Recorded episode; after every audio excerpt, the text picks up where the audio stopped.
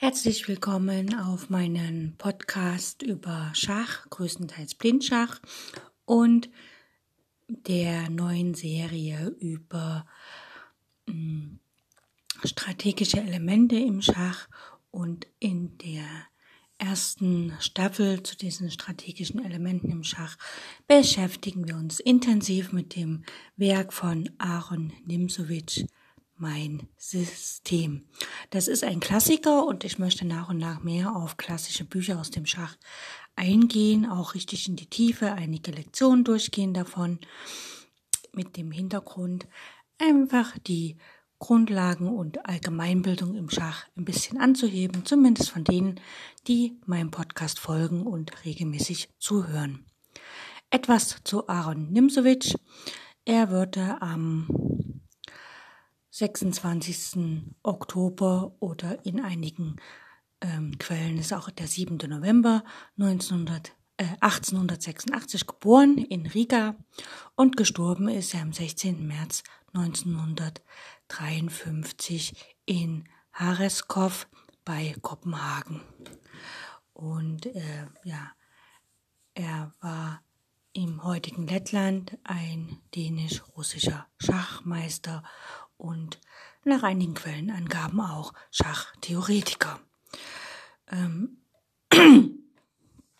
zu dem Buch Mein System kann man so viel sagen, dass es ein Lehrbuch des Schachspiels auf äh, damals, also damals auf ganz neuartiger Grundlage war. Das Buch ist aufgeteilt in zwei Teile. Und der erste Teil besch äh, beschäftigt sich mit den Elementen. Das sind also die Elemente, die die Grundlagen der Schachstrategie ausmachen, wie zum Beispiel das Zentrum oder die Entwicklung oder es behandelt die offenen Turmlinien, es ähm, erklärt den Wert der siebten und achten Reihe, Freibauern und so weiter. Im zweiten Teil wird dann auf dieser Grundlage das Positionsspiel er erklärt und behandelt. Das heißt also die Prophylaxe, wie man das im Zentrum anwendet, wie man mit Bebauern und Hemmung umgeht, eine, äh, wie man eigene starke und schwache Bauern beziehungsweise Punkte äh, behandelt und so weiter. Äh, über, die, über das ganze Buch verteilt äh, nutzt Aaron Nimzowitsch immer als praktische Beispiele, als Partiebeispiele seine eigenen Partien. Das ist äh, ziemlich bemerkenswert, äh, dass er natürlich auch Verlustpartien hat. Jo, darauf, äh, also auf dieses Buch werde ich mich die größte Zeit stützen. Ich werde viel sozusagen, wie soll ich sagen, Hintergründe davon erzählen. Es wird quasi auch manchmal so, naja, wie so eine Blabla-Stunde. Aber es ist gut, wenn man im Blindschach noch nicht so gut ist, dass man wirklich das Schachbrett immer daneben stehen hat, weil ich werde dann in typischer Manier einige Stellungen ansagen und dann daran auch die, das äh, strategische Element oder wie es Aaron Nimsewitsch genannt hat, das, Stra Strategem erläutern, so dass man anhand von praktischen Beispielen auch ein bisschen mehr Verständnis dafür bekommt. Und ich rate immer dazu, wenn man dann so ein Podcast sich angehört hat, dass man dann einfach mal über seine eigenen Partien schaut und nochmal schaut, wo habe ich denn schon mal zum Beispiel mit einem isolierten Darmbauern gespielt? Oder wo habe ich schon mal mh, hm, die Kraft der offenen Linie zu spüren bekommen, indem mein Gegner die Türme da drauf gesetzt hat und dann über die siebte und achte Reihe in, mein, in meine Stellung eingedrungen ist? Oder wo habe ich gar das schon mal genutzt, ohne zu wissen, dass es das überhaupt gibt? Oder nicht aktiv bewusst zu wissen, dass es das gibt. Also das ist so mein Tipp, wenn das der Podcast angehört wurde und man sich gut an das Thema erinnern kann, dass man dann einfach nochmal die eigenen Schachpartien nimmt und nachschaut, wo ist es denn mir schon mal aufs Brett gekommen und wo habe ich das schon mal erlebt. In der heutigen Zeit mit ähm, viel Internetschach hat man ja meistens die Partien irgendwo in der Datenbank gesammelt. Da lohnt es sich vielleicht, also wer sehr ehrgeizig ist, kann natürlich eine Datenbank anlegen oder verschiedene Datenbanken zu jedem strategischen Element einfach eine kleine Datenbank und dort seine Partien einsortieren und dann tatsächlich diese Partien äh, zu dem Thema sozusagen nochmal durchgehen, analysieren, was hätte ich besser machen können, was hätte ich anders machen können oder wo hat mein Gegner äh, falsch reagiert oder wo habe ich falsch reagiert, so dass man quasi äh, nicht nur den Podcast passiv genießt, sondern dass man halt wirklich aktiv dann äh, mit dem neuen Wissen seine eigenen Partien nochmal anschaut, einfach um zu sehen, ähm, wie, wie ist es bei mir gewesen. Ähm, man kann natürlich auch mit den Themen äh, nochmal andere Meisterpartien anschauen, also so die Datenbank durchwühlen, was machen unsere aktuellen Spitzenspieler zu den Themen, was kommt da aufs Brett. Ähm, für Spieler auf äh, Clubniveau oder äh, für Anfänger empfehle ich das nicht so sehr, dass man sich die aktuellen Meister anschaut, sondern dann lieber die alten Meister oder halt wirklich die eigenen Partien, weil bei der eigenen Partien hat man ja schon mal ein bisschen, da hat man ja schon mal drüber nachgedacht über alles, ne? Das, das heißt, da ist man noch ein bisschen im Stoff, während man beim alten bei Meisterpartien muss man halt immer wieder sich erstmal reinfieseln und ähm, das könnte dann mitunter auch schwierig werden, wenn das wirklich Meister der Moderne sind, weil da kommen so viele Elemente, verbinden sich, das kann man als Anfänger oder Clubspieler teilweise noch gar nicht so erfassen, noch nicht so in der Tiefe und da ist es dann mitunter schon verschwendete Zeit, wenn man sich damit auseinandersetzt. Deswegen einfach alte Meister anschauen oder am besten die eigenen Partien zu den entsprechenden Themen. Und nun wünsche ich euch maximalen Spaß mit der Folge und wir hören uns nach dem kleinen Soundspiel wieder.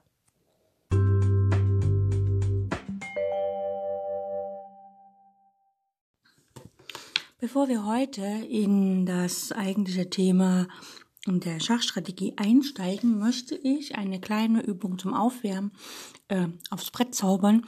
Und zwar ist das eine Partie gespielt beim Norway Chess äh, Tournament, weiß gar nicht, wie das genau hieß, in der neunten Runde zwischen Ali Reza Forugia, also hm, gegen Magnus Carlsen und der Ali ist 17 Jahre alt, noch recht jung und Großmeister mit einer beachtlichen Elo-Zahl. Also da werde ich nie hinkommen, aber okay. Und ähm, ja, ich habe mir das Ende ein bisschen angeschaut. Und zwar geht es halt um ein Endspiel, wo Magnus Carlsen einen Bauern mehr hat und der Ali quasi nur einen Bauern weniger hat. Ähm, Ali hat weiß hat eine Wertzahl von 2728 und ähm, Magnus Carlsen hat eine Wertzahl in dem Moment von 2863, also ähm, knapp 140 Punkte mehr, was natürlich sehr beachtlich ist. Vor allem auf diesem Niveau ist das schon sehr viel. Aber es wurde folgende Stellung erreicht, die an sich theoretisch Remis ist, und hier ist der interessante Fakt, ich habe mir das Video angeschaut, wie die beiden gegeneinander spielen. Ähm, eine Kamera mitlief. Und äh, beachtlich ist, dass in bestimmten Zügen der Ali einfach komplett die Nerven verloren hat und dann ein simples Ding, was jeder im Blindschach machen könnte, richtig, hat er dann einfach vermasselt. Gut, muss man ja mal so auf den Punkt bringen. Und da erinnere ich an einen Ausspruch von Magnus Carlsen, der mal gesagt hat, wenn jemand eine gewonnene Stellung nicht gewinnen kann, dann ist er kein besserer Spieler. Dann ist er eben in diesem Moment nicht der bessere Spieler. Hat er recht, weil wenn ich eine Gewinnstellung habe und ich kann sie nicht gewinnen, bin ich in diesem Moment nicht der bessere Spieler gegenüber dem anderen, sondern möglicherweise sogar der schlechtere, weil wenn ich sie noch verliere oder halt neben nur gleichwertig, wenn ich nicht mich durchsetzen kann und nur Remis halt. Okay, zur Stellung, nicht so viel palabern. Der weiße König steht auf dem Feld G3 und ein weißer Bauer auf E4.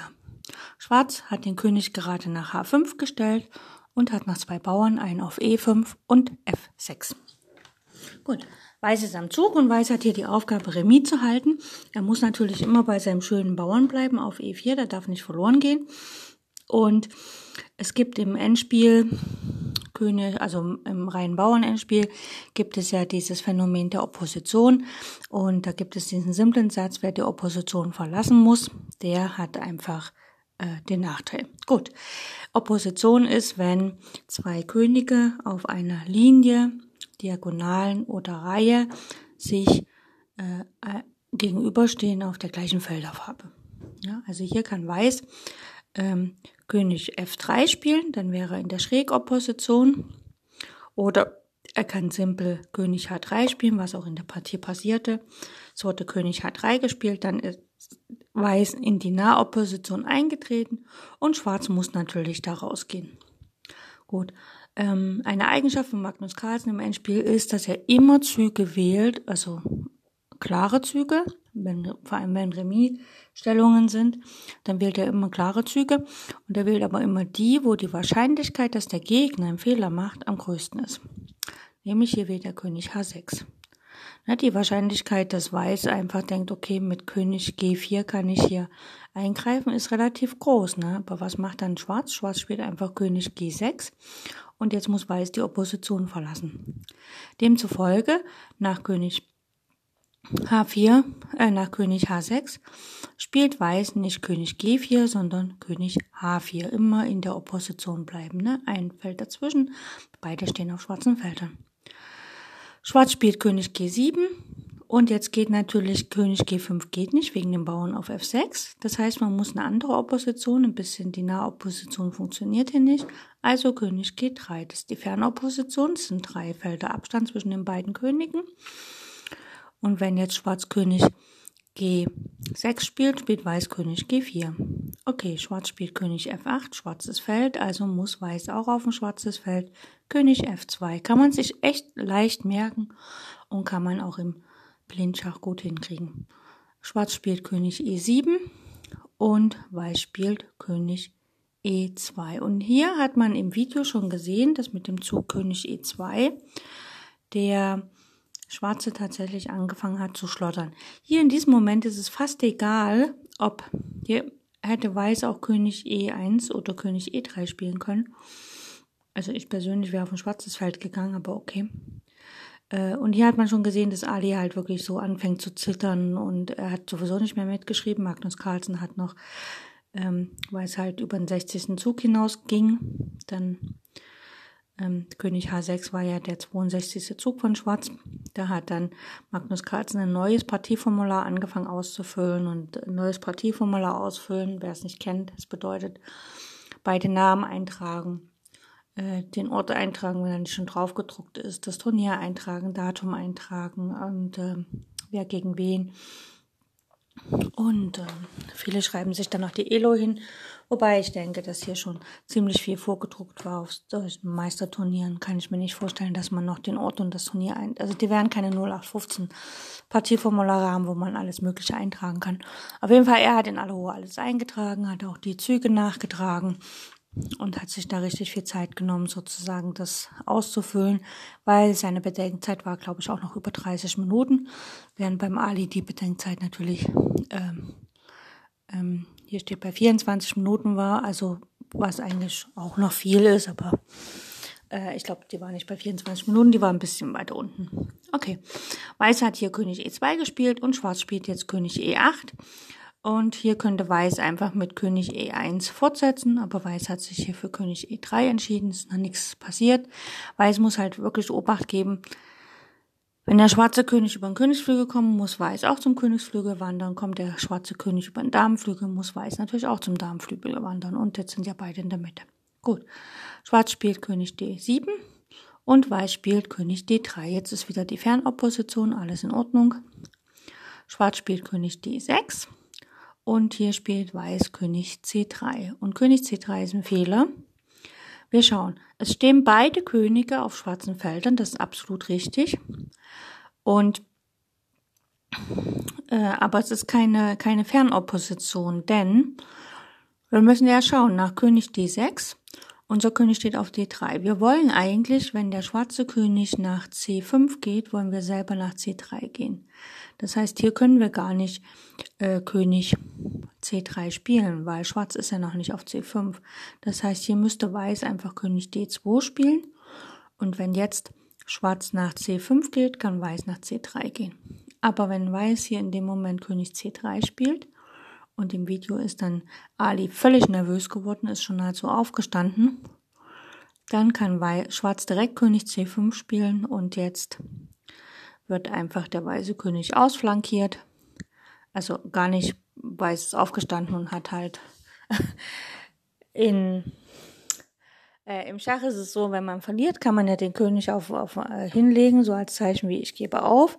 Oder man gibt, hält die Uhr an und gibt dem Gegner die Hand. Und hier hat Ali halt, äh, die Uhr kann er ja nicht anhalten, weil das wird ja von offizieller Seite dann gemacht, von Schiedsrichtern und so. Aber er ist halt aufgestanden und wollte Magnus Carlsen die Hand zum Sieg reichen. Magnus hat erst sich so bewegt wie ja, nehme ich. Und dann hat er aber so abgeschüttelt, weil äh, anhand der Corona-Regeln ist es uns Schachspielern ja untersagt, gegenseitig sich die Hand zu schütteln. Und deswegen mussten dann beide lachen, aber es war halt klar, dass Ali aufgegeben hatte. Denn nach König C5 kann Weiß nichts mehr machen. Sagen wir mal, er geht nach D3 mit dem König. Dann ähm, spielt Schwarz einfach König B4. Und wenn der Weiße dann nach E3 geht, der König, dann kommt halt äh, König C3 von Schwarz. Und in dem Moment, jetzt ist es schon aus, weil äh, Weiß muss das Schluss, also muss das äh, gibt die Kontrolle über das Feld D4 aus, äh, auf. Also wenn es König F3 spielt, dann kommt einfach äh, König D4 und der weiße Bauer geht verloren. Wird er aber weiß nicht König F3 spielen, sondern was anderes, sagen wir mal König E2. Dann spielt Schwarz trotzdem König D4, Weiß muss König F3 spielen und Schwarz spielt einfach König D3 attackiert immer noch den weißen Bauern auf E4. Aber Weiß muss halt die Deckung aufgeben und der Bauer fällt. Und damit ist die Partie natürlich leider für Weiß verloren. Und das lag eigentlich nur an diesem klitzekleinen Fehler, dass im 71. Zug Weiß einfach, äh, nicht im 71. Zug, dass Weiß einfach im 69. Zug die Nerven verloren hat und direkt König C3 gespielt hat, statt einfach König D2 zu spielen, was die Partie im Remis-Bereich gehalten hätte. Also auch auf Großmeisterebene passieren solche kleinen Fehler und hier war es einfach nur, dass der 17-jährige Gegner von Magnus Carlsen halt einfach dieser geballten Macht, da sitzt der Weltmeister, der ist schon lange Weltmeister, er ist der Weltklasse-Spieler und und und halt einfach nicht. Und dann auch noch der Druck im Turnier, ne, er hat er, ähm, er hätte in dieser Runde, wenn er gewonnen hätte, quasi den Turniersieg, ähm, wäre er näher gekommen, hätte quasi dem Turnier ähm, Führenden, den Tabellenführenden in dem Moment, das war ja Magnus Carlsen, den hätte er so, sozusagen äh, die Tabellenführung weggenommen. Das äh, setzt viele Spieler auch noch unter Druck, auch wenn sie es jetzt vielleicht auf diesem Niveau, auf diesem hohen Meisterniveau nicht zugeben. Aber unbewusst macht das schon Druck, wenn ich habe jetzt die Chance, wenn ich jetzt die Partie gewinne, dann ist er nicht mehr der Tabellenführer, sondern ich ziehe mit dem gleich und ich habe dann in der letzten Runde noch die Chance, das Turnier tatsächlich für mich zu entscheiden. Und das wäre natürlich cool gewesen.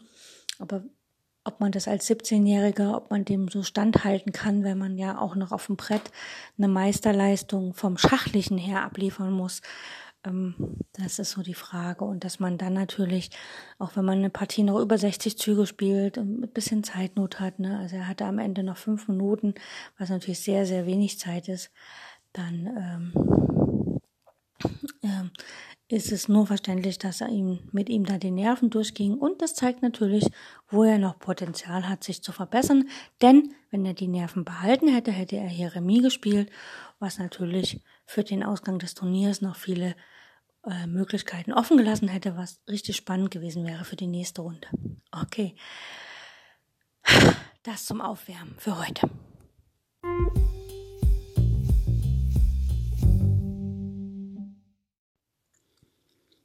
Beginnen wir mit einem Abschnitt aus dem Buch von Aaron Nimzowitsch von Mein System, mm, was zeigt, dass Strategie gar nicht so dumm ist zu wissen.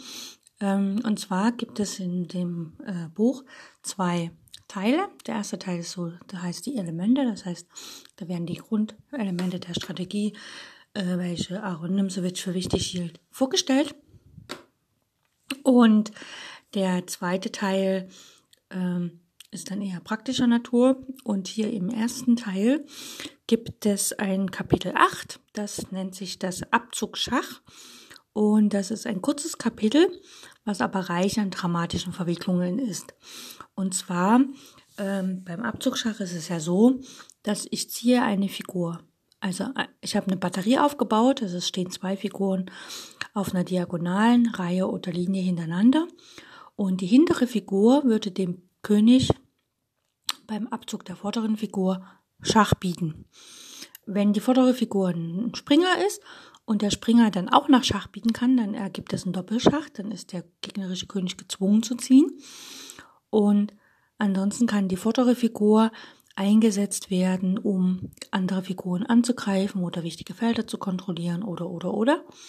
Es gibt natürlich auch die Möglichkeit, dass die vordere Figur, die weggesetzt wird, Schach bietet und die hintere Figur eine andere wertvolle Figur des Gegners angreift oder gar einfällt. Ähm, wir haben das schon ab und an mal in meinen Podcast-Folgen zum äh, Endspiel äh, gehabt, dass wir folgende Stellung hatten. Wir hatten den mh, hm, König, den schwarzen König auf, sagen wir mal, G8 und einen schwarzen Bauern auf F7 und die weiße Dame auf H6 und den weißen Läufer auf G5.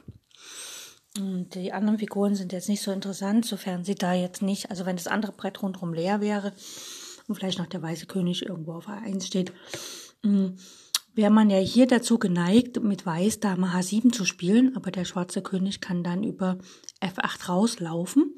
Und was man dann hier immer macht, man nutzt halt ähm, sozusagen das Phänomen der Zwickmühle. Man mm, ähm, zwingt den gegnerischen König auf ein Feld, wo er dann im Abzug steht, quasi im Abzugschach. Ne? Also spielt man hier Läufer H7 Schach der König muss nach H8 gehen, hat keine Wahl. Und dann kann man den Läufer frei wegziehen, dahin, wo man nämlich möchte. Sagen wir mal nach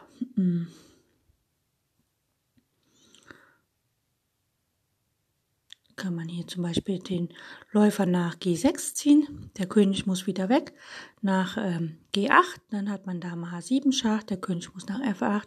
Und falls der Bauer auf F7 nicht gedeckt ist, kann man den nehmen und hat halt matt gesetzt.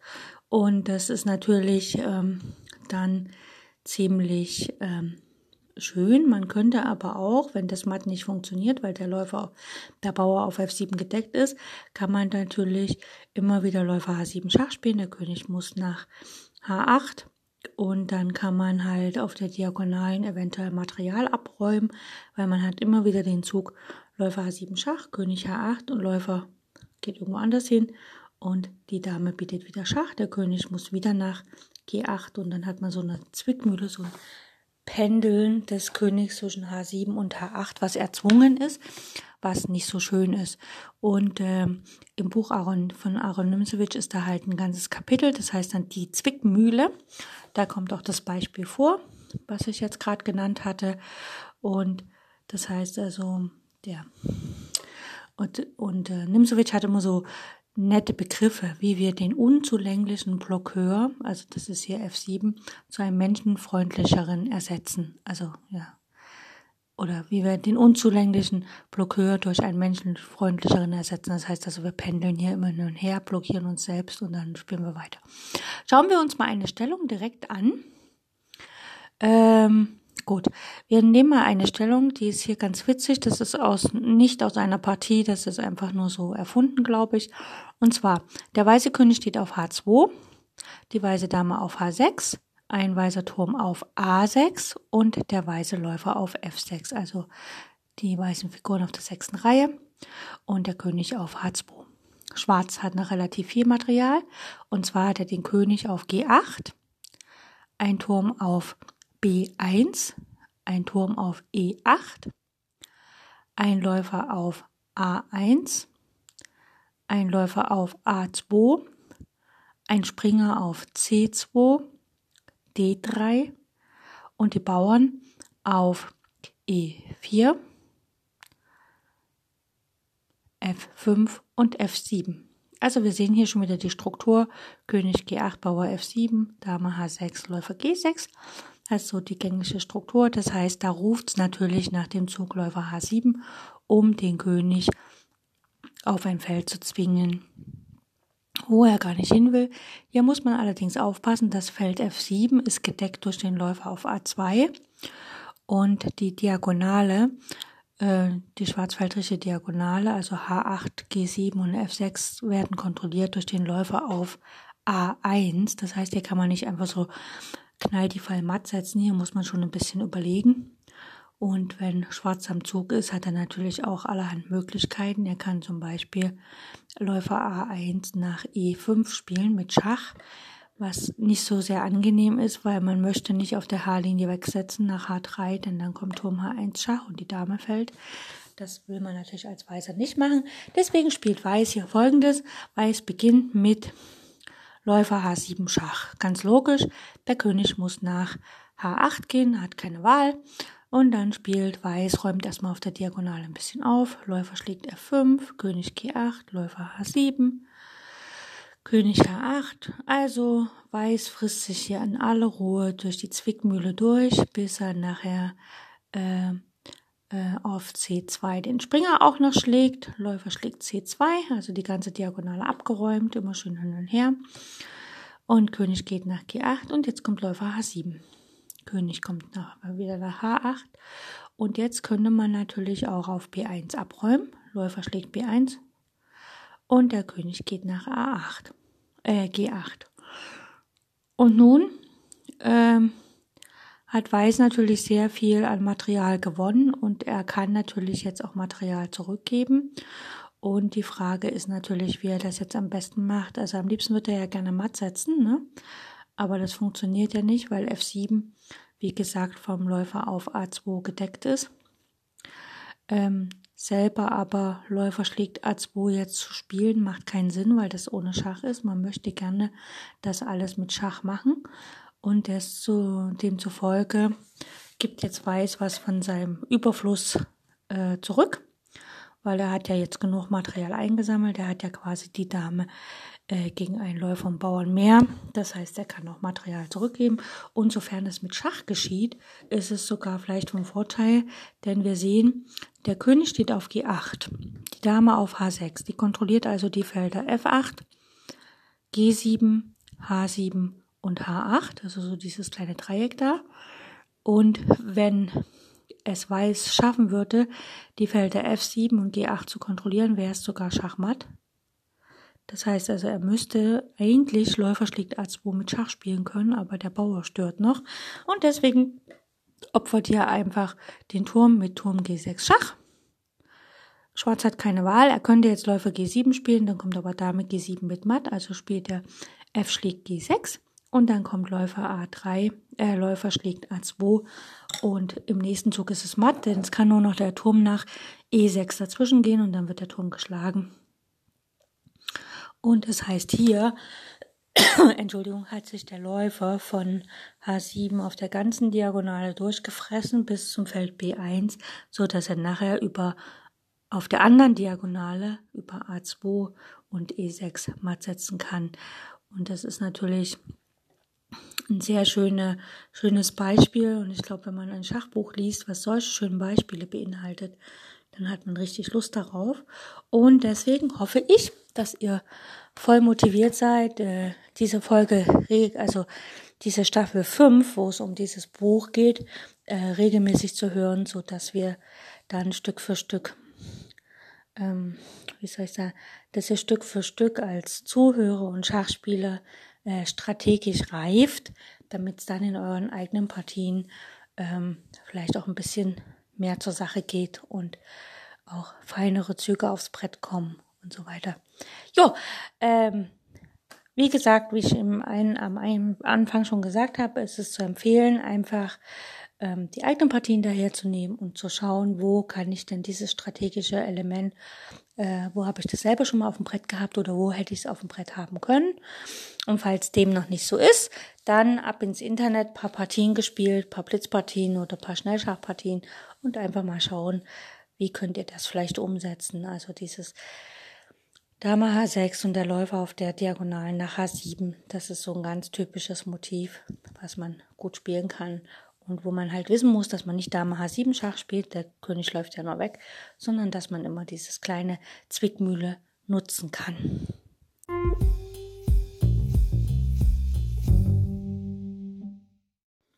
Jetzt haben wir noch ein zweites Beispiel für eine Zwickmühle aus dem Buch von Aaron Nimzowitsch und zwar hat er diese beiden Beispiele selber kombiniert, also praktisch erfunden, damit sie anschaulich darstellen, was mit Zwickmühle gemeint ist. Und zwar folgendes.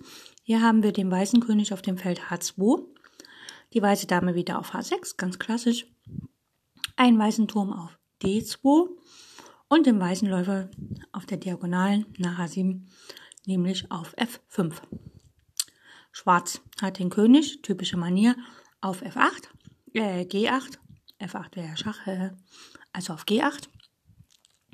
Die Dame steht auf A8 und zwei Türme, ein auf A2, der fesselt leider unseren Turm auf D2 und ein Turm auf A5 sowie ein Läufer auf D5, der leider den Bauern auf F7 deckt.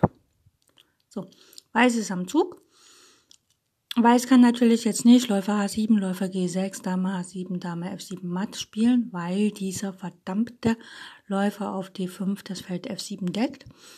Das heißt, Weiß muss erstmal ein bisschen äh, gucken, dass er ein bisschen aufräumen kann hier. Und hier fällt auch auf, dass natürlich der Turm auf A2 den Turm auf D2 deckt, sonst könnte man ja einfach auf D2 schlagen, äh, auf D5 schlagen. Was aber auch nicht helfen würde, weil die Dame auf D5 zurückschlagen kann. Hm muss man sich hier also was anderes einfallen lassen. Und hier gibt es eine schöne Folge.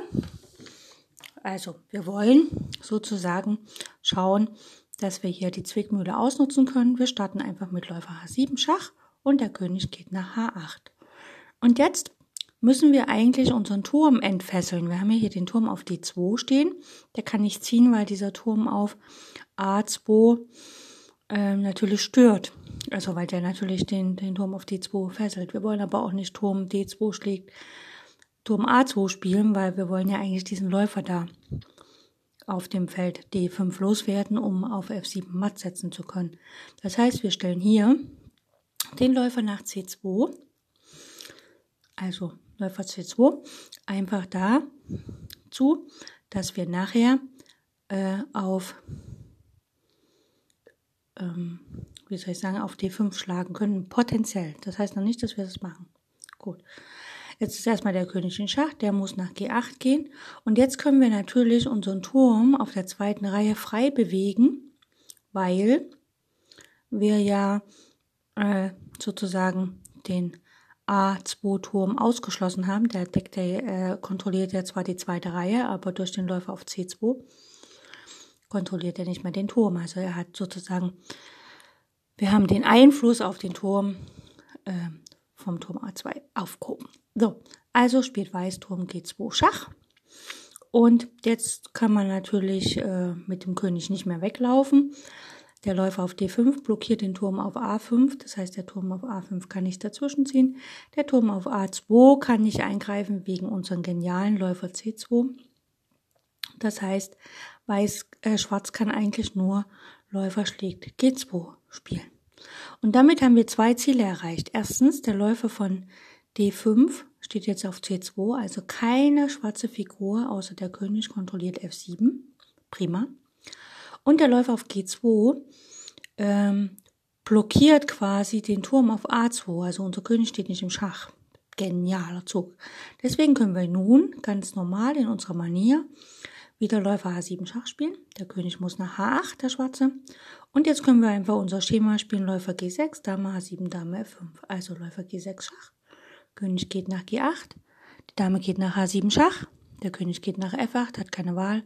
Und dann kann die Dame auf F7 schlagen und sozusagen matt setzen. Denn wir haben durch geschicktes Manövrieren und Umräumen auf dem Brett es erreicht, dass unser Läufer sich frei bewegen kann und dass unser König nicht im Schach steht und dass das Feld F7 nicht mehr von Schwarz kontrolliert wird. Ähm, genau. So viel dazu. Es geht gleich weiter.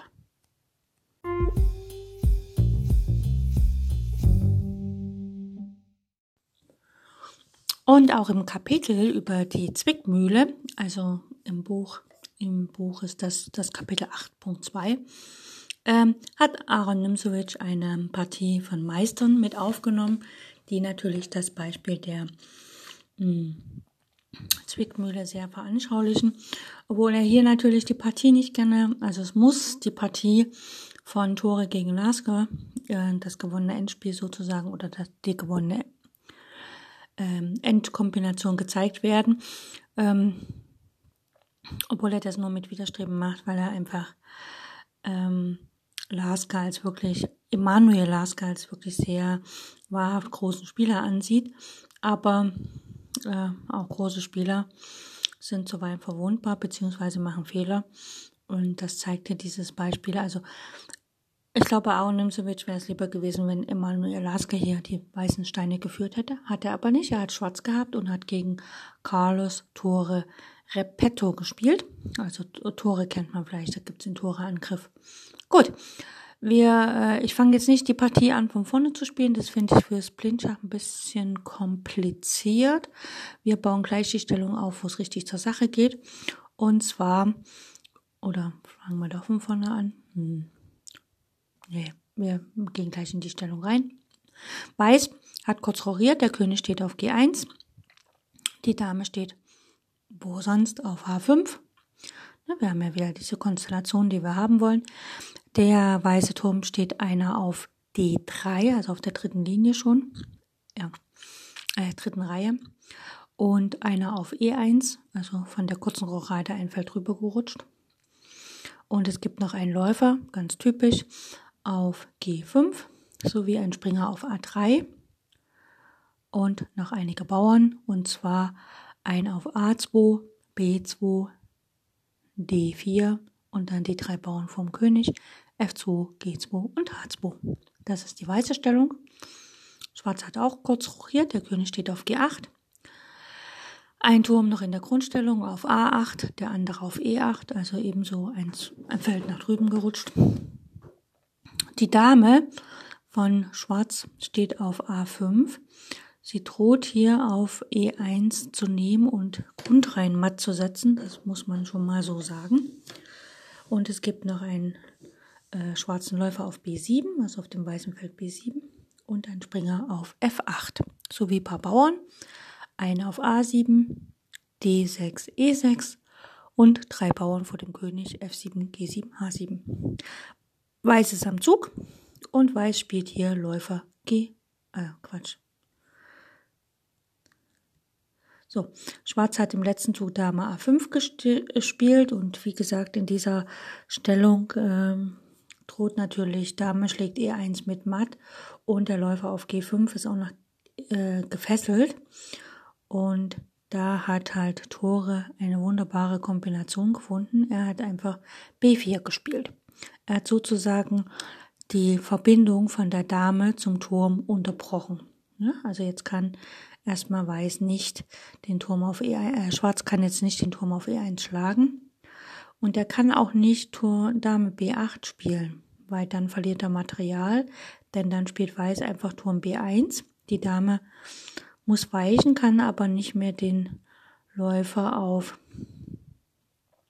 ähm, ja, die hat, also die kann den Läufer auf B7 nicht decken und sie kann auch nicht, äh, findet keine Felder auf der C-Linie, was sie ja gerne machen würde. Sie würde ja gerne, äh, sagen wir mal, Dame C4 spielen, weil dann deckt sie indirekt den Läufer.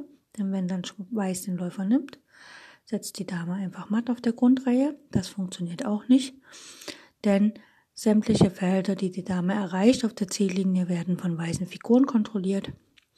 Das Feld C5 ist kontrolliert vom Bauern auf D4. Das Feld C4 wird kontrolliert vom Springer auf A3. Das Feld C3 wird kontrolliert vom Turm auf D3. Und weitere Felder hat sie ja hier nicht, zumal sie auf der C-Linie gar nicht matt setzen könnte. Also sie könnte maximal hier Dame A6 spielen, äh, Dame A5 wieder spielen, um halt dann, falls der äh, Turm schlägt, äh, dann matt zu setzen. Aber das macht hier Weiß nicht. äh, Schwarzen nicht. Schwarz spielt nach B4 einfach Dame F5, bleibt halt dran und greift den Turm auf D3 an. Der Turm von D3 muss sich natürlich bewegen, macht er auch, er geht nach G3. Jetzt sehen wir schon, der Turm steht dem König direkt gegenüber. Das heißt, wenn der Läufer abzieht, kann er natürlich den äh, König indirekt angreifen.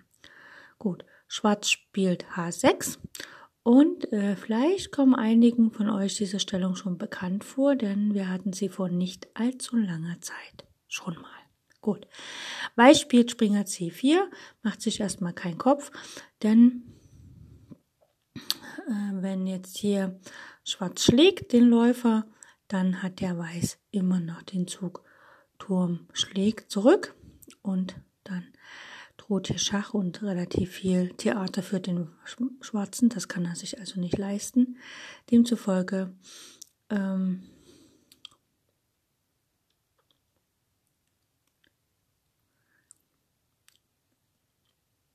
hm, Genau, jetzt muss ich erst mal gucken, wo ich überhaupt bin. Also B4 haben wir gespielt, Dame F5 haben wir gespielt, Turm G3 haben wir gespielt, H6 folgt und jetzt folgte Springer C4. Genau. Dieses Eingreifen des Springers wäre bei der Damenstellung auf D5 unmöglich gewesen. Das heißt also, es wäre vielleicht Dame D5 besser gewesen als ähm, Dame F5. Aber die Dame steht jetzt auf F5, deswegen kann Springer C4 gespielt werden. Wir schauen mal, wie es weitergeht. Schwarz kann natürlich, könnte jetzt natürlich auf ähm, auf G5 schlagen mit dem Bauern. Ne? Also der Bauer könnte auf G5 schlagen. Plus dann spielt Weiß ganz simpel ähm, Turm H3 und das Matt auf H8 ist nahezu nicht mehr zu verhindern. Deswegen spielt Weiß hier, äh, Schwarz hier jetzt Dame D5, also greift jetzt den Springer an und es droht natürlich, falls der Turm jetzt nach H3 gehen würde, äh, wäre Dame G2 matt. Und Weiß spielt Springer E3. Er hat jetzt quasi den Springer umgruppiert. Ja. Und Tore versucht halt wirklich hier den Läufer auf G5 zu entfesseln. Weiß spielt, äh, Schwarz spielt Dame B5, er will also mit der Dame auf der fünften Reihe bleiben. Und jetzt hat es einfach äh, Weiß satt, er spielt Läufer F6. Und hier ist es natürlich so, dass jetzt die Dame auf H5 frei zum Abschuss gesetzt wurde. Aber wie gesagt, das ist ja noch das Feld G7 und diese schöne Zwickmühle. Gut. Ähm, genau. Die schwarze Dame musste auf ein ungefährdes Feld gelockt werden. Genau, so. Jetzt spielt Weiß halt Dame H5 und Schwarz spielt Turm G5 Schach. Zwickmühle. Der König muss nach H8 und Weiß spielt jetzt Turm schlägt F7 der König muss nach G8, Weiß spielt wieder Turm G7. Der König muss wieder nach H8, Weiß räumt noch B7 ab. Der König geht nach G8, Weiß spielt wieder Turm G7. Der König geht nach H8 und jetzt kann Weiß einfach Turm G5 spielen. Der König muss nach H7 und Weiß kann auf H5 erstmal schlagen. Hier geht noch der König nach G6, versucht halt seinen Doppelangriff und der Turm geht nach H3. Der König kann auf F6 schlagen, der Turm kann auf H6 schlagen und dann ist das Endspiel auch gewonnen. Wir könnten uns das hier so angucken. Aber wer aufgepasst hat, der weiß, dass wir diese Stellung nach Dame B5 gestern schon oder vor einigen Tagen schon als Aufwärmübung für in unserem Endspielkurs hatten. Das heißt also, es kann auch sein, dass ich Dinge wiederholen, was jetzt nicht so schlimm ist. Jetzt wissen wir ja, das ist aus der Partie Tore gegen Lasker Emanuel. Und diese Partie wurde in Moskau 1925 gespielt, also schon einige Jahre her. Und wo ich immer sage, es ist gut, sich die alten Meister anzugucken, weil die spielen diese Motive in klassischer Form, äh, während man sich jetzt moderne Meister anguckt. Da sind viele Motive, taktische Motive, strategische Motive in ähm, viel, vielen Nuancen und Nebenvarianten versteckt, die ja dann meistens gar nicht aufs Brett kommen. Also Meisterpartien sind hochinteressant, wenn man alles, was sie nicht aufs Brett gespielt haben, äh, in Varianten sich anschauen kann. Aber Wer kann das schon als Anfänger? Also ich persönlich nicht. Ich brauche dann immer schon einen Meister, der das sieht und dann sagt, ja, der hat ja das gespielt, damit das Läuferopfer H7 geht, nicht geht. Gut, aber wenn ich noch nie das Läuferopfer, Läuferopfer auf H7 gesehen habe, dann weiß ich nicht, was das bedeutet. Das heißt, ich muss mir Meisterpartien angucken, wo das Läuferopfer auf H7 geklappt hat, damit ich dann in der modernen Partie sehe, ah, der hat das gespielt, um das Läuferopfer zu verhindern. Aber so weit bin ich bei weitem noch nicht und deswegen schaue ich mir lieber alte Partien an und deswegen in diesem Podcast werden wir das Buch von Aaron Nimzowitsch Stück für Stück durchgehen und in anderen Episoden, in anderen Staffeln werden wir uns natürlich auch andere Schachbücher anschauen, weil ich finde es unheimlich wichtig in der heutigen Zeit, sich mit klassischer Schachliteratur zu beschäftigen, auch wenn es langwierig ist und ein bisschen dauert und vielleicht auch manchmal ein bisschen mühselig ist. Aber letztlich macht es total viel Spaß. Und ich finde das Thema Zwickmühle, Kapitel 8.2 haben wir abgehakt. Mal schauen, wie es weitergeht.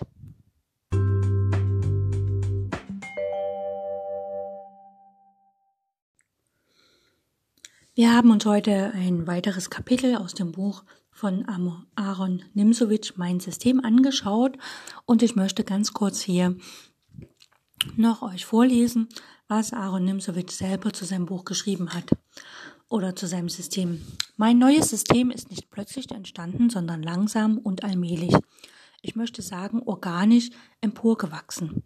Freilich, die Hauptidee, nämlich der Gedanke, die Elemente der Schachstrategie jedes einzeln für sich zu analysieren, dieser Gedanke beruht auf der Eingebung, auf Eingebung. Indes wäre es natürlich keineswegs genügend, wenn ich über die offene Linie etwas sagen wolle, man solle eine solche besetzen und ausnutzen oder über den Freibauern einer solcher Zeit zu stoppen. Nein, die Sache verlangt es, dass man ins Detail geht. Es dürfte beinahe komisch klingen, aber ich versichere meinen lieben Lesern, der Freibauer hat für mich eine Seele, genau wie der Mensch.